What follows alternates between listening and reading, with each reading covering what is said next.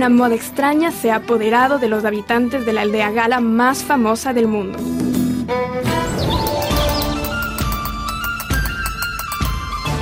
El nuevo álbum, el número 40 de la saga de Asterix, se llama El Lirio Blanco y es obra de Fab Caro. El autor francés de historietas le dio vida a un nuevo villano, un gurú de superación personal que va a inmiscuirse en la vida de los galos.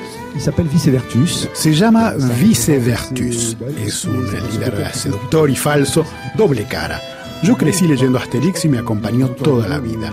A mis 48 años me dijeron que me habían escogido para retomar ese universo. Fue algo irreal. Me sentí como cuando niño jugaba a los muñecos Playmobil.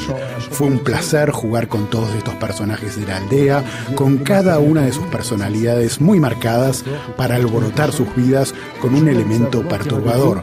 Fue realmente un juego. Mi prioridad era divertirme y reírme con ellos de cierto modo.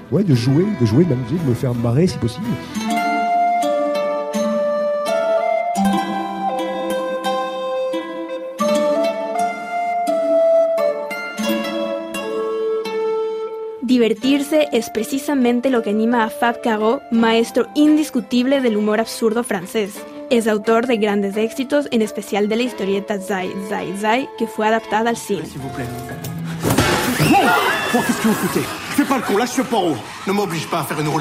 Su estilo encajó con el de los creadores de Asterix, René Goscinny y Albert Uderzo, como lo explica la hija del histórico guionista Anne Goscinny. Si mi padre estuviera vivo aún, seguro tendría los libros de Fafcaro en su biblioteca, por ese humor excéntrico y por llevarlo absurdo al máximo. Mi padre no soltaba una viñeta de historieta hasta llenarla de chistes.